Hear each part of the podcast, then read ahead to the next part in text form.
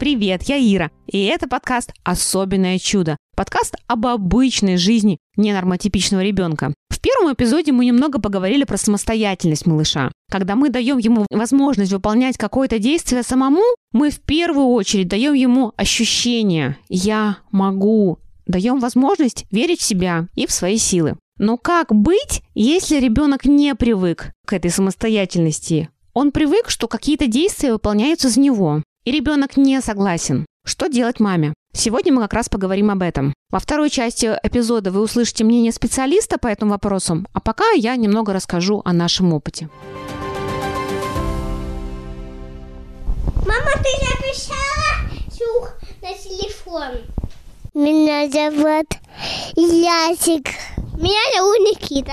Когда Никите, моему старшему сыну, не было и двух лет, у нас родился второй ребенок. Думаю, на тему второй беременности после первой с осложнениями я обязательно сделаю эпизод, но мне нужно собраться с мыслями. Ну так вот, дома появился маленький кричащий комок, который забрал полное мамино время и внимание. Изменил привычный уклад жизни, и проблем с Никитой стало достаточно много, ну, я имею в виду поведенческих. Сейчас я понимаю, что был ряд моих ошибок, которые просто усугубил кризис двух лет и появление второго ребенка. Ну, во-первых, я не должным образом уделила внимание появлению малыша. К моменту рождения второго ребенка Никите было один год и 10 месяцев, речь практически отсутствовала. Мы были очень сильно увлечены двигательным развитием. И вот теме беременности моей и теме рождения ребенка мы это оговаривали очень мало.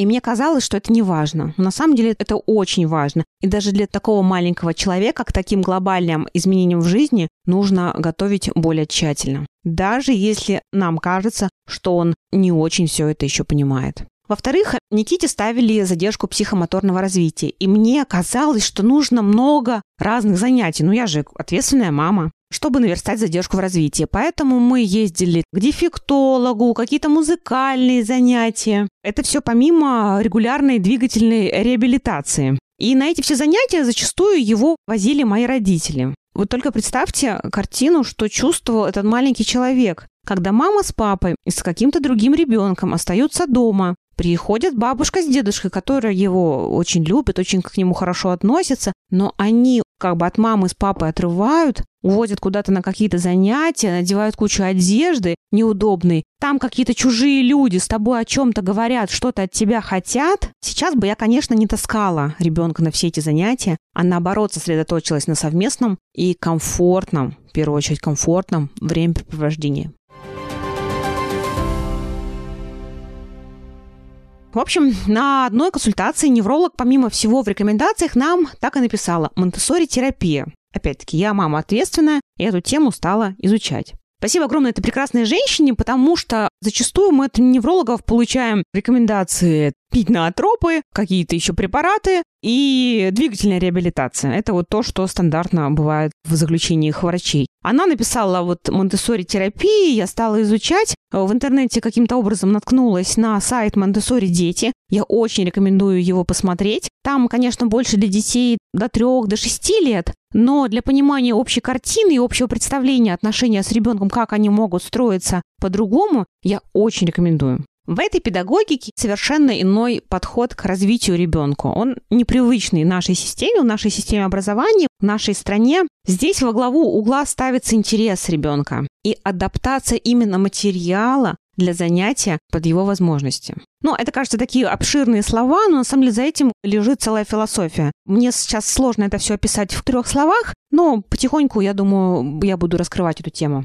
Первые изменения, которые я стала производить дома, это выделение зон, предназначенных для ребенка для выполнения разных задач. На кухне его зона с посудой, с его посудой. В комнате нижняя полка в шкафу с его одеждой. Кофты я развесила на вешалке, зубные щетки в самом низу. То есть все доступно. И ребенок вовлекается в этот процесс с самого начала и постоянно. Дальше, когда все вот эту среду какую-то там сформировала, там минимальную, хочется сказать, что произошло чудо, и ребенок стал все делать, увлекать себя, но, естественно, нет. Чудо не произошло, он, естественно, не стал сразу сам себе накрывать на стол, по крайней мере, на каком-то этапе включаться в этот процесс, он стал. Он стал больше понимать пространство, больше понимать ход событий, который его ждет. Если мы идем на кухню, то мы сначала берем здесь что-то, потом кладем туда. Цепочка событий. Это тоже очень важно, последовательность выполнения определенных действий. Мне хочется еще поговорить про тему, что чувствует мама, если она всю эту прекрасную среду подготовила, а ребенок как бы нет, не согласен.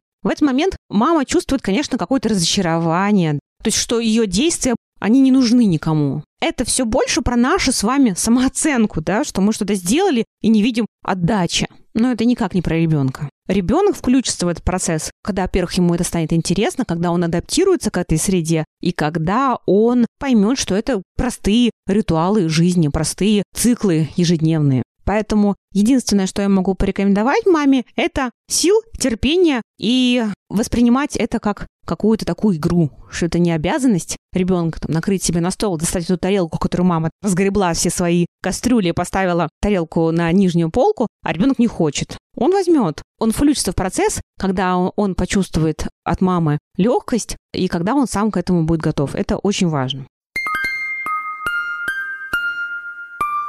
Ребенок рождается с огромнейшим потенциалом, и зачастую взрослые мешают раскрытию этого потенциала, когда делают все за ребенка. Только что мы с вами слышали Екатерину Балуеву, руководительницу Монтессори сада в городе Санкт-Петербург, Монтессори Kids, куда ходит мой младший сын Илья.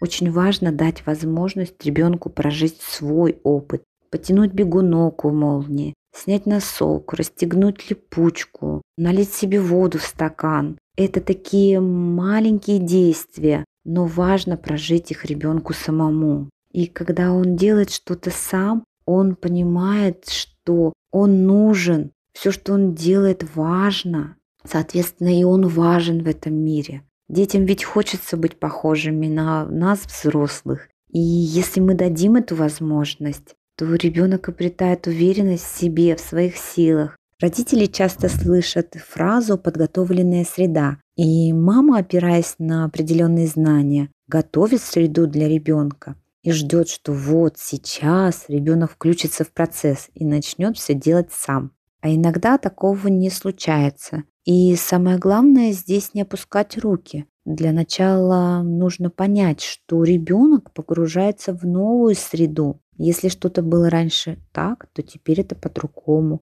И ему необходимо адаптироваться к новому расположению вещей, к новым правилам. И что же мама может предпринять? Ну, одно из первых – это уважать разумные формы деятельности, в которых занят ребенок, и попытаться их понять. То есть, пока это безопасно и не антисоциально, наблюдать за малышом что он делает, почему он так делает, и помочь ему, возможно, если он об этом нас попросил. Также нужно по максимуму поддерживать желание что-то делать. Не делать за ребенка, а помочь ему понять, как это сделать. Мы должны все подготовить и сделать шаг назад. И снова наблюдать, что работает, что не работает. Возможно, полка, на которой стоит материал, высоковато, или чашка стоит не в месте, где не дотянуться ребенку, или заложить чуть больше времени на взаимодействие с каким-то предметом. Помимо наблюдений за ребенком, также необходимо наблюдать и за нашими взаимоотношениями с ним. Дети очень чувствительные, больше, чем мы думаем. Они чувствительны ко всем внешним воздействиям. И здесь мы должны отклониться от своих взрослых представлений, чтобы дать спокойствие детям. Взрослые двигаются быстро, говорят быстро, и это мешает все ребенку. Ему нужна защищенность, стабильность. Они хотят, чтобы мы, взрослые, замедлились. Они нуждаются в сотрудничестве, когда мы что-то делаем вместе, когда мы помогаем ему на разном уровне достичь определенного результата, за счет сотрудничества мы даем ему правильное представление, что ребенок важен, а ребенку это необходимо. Чувство достоинства. Я нужен, я важен. Ну и также у сотрудничества много плюсов. Чем больше мы наблюдаем за этим чудом в жизни, тем больше будет раскрываться и использоваться наш потенциал. Наши с вами дети, которые практически с рождения загнаны в такие условия, когда слово «надо», оно стоит выше всего остального, когда надо делать массаж, там надо ходить на ЛФК, надо идти там к логопеду, дефектологу, когда нужно сдавать анализы. Наши дети достойны того, чтобы в свободное от вот этого надо времени мы делали так, как интересно им. Ну, все это интересно им, все, кроме мультиков. Про мультики, я думаю, я тоже сделаю отдельный эпизод, потому что мультики бывают разные, но мультики очень сильно сковывают ребенка в движении очень ограничивают его движение. Это всего лишь два органа восприятия задействованы, зрение и слух. Другие все органы, они в этот момент совершенно не работают. В реальном мире такого не бывает. В реальном мире, что бы мы с вами ни делали, мы любое действие понимаем практически всеми органами чувств. Поэтому мультики мы, в частности, смотрим только единственное во время каких-то вот упражнений и занятий каких-то вот типа физических ЛФК. Я иногда ставлю Никите мультики, скрипя сердцем, но просто у нас так повелось, и мне уже не хочется его как бы переламывать. На массаже мы никогда не смотрели. Дома в другое время мы редко смотрим. То, как, может быть, какие-то тематические, если мы какую-то тему разбираем, там каких-то животных, я могу включить видео с этими животными. На этом второй эпизод заканчивается. Если есть какие-то вопросы и вы хотите высказать свое мнение, обязательно пишите в директ. Ссылку на Инстаграм укажу ниже. Ставьте звездочки, если ваше приложение позволяет так делать. Ну, отмечайте нас в сторис. В общем, любое упоминание о подкасте будет нам очень кстати на этом начальном пути. На этом все. Так что до новых встреч. Пока.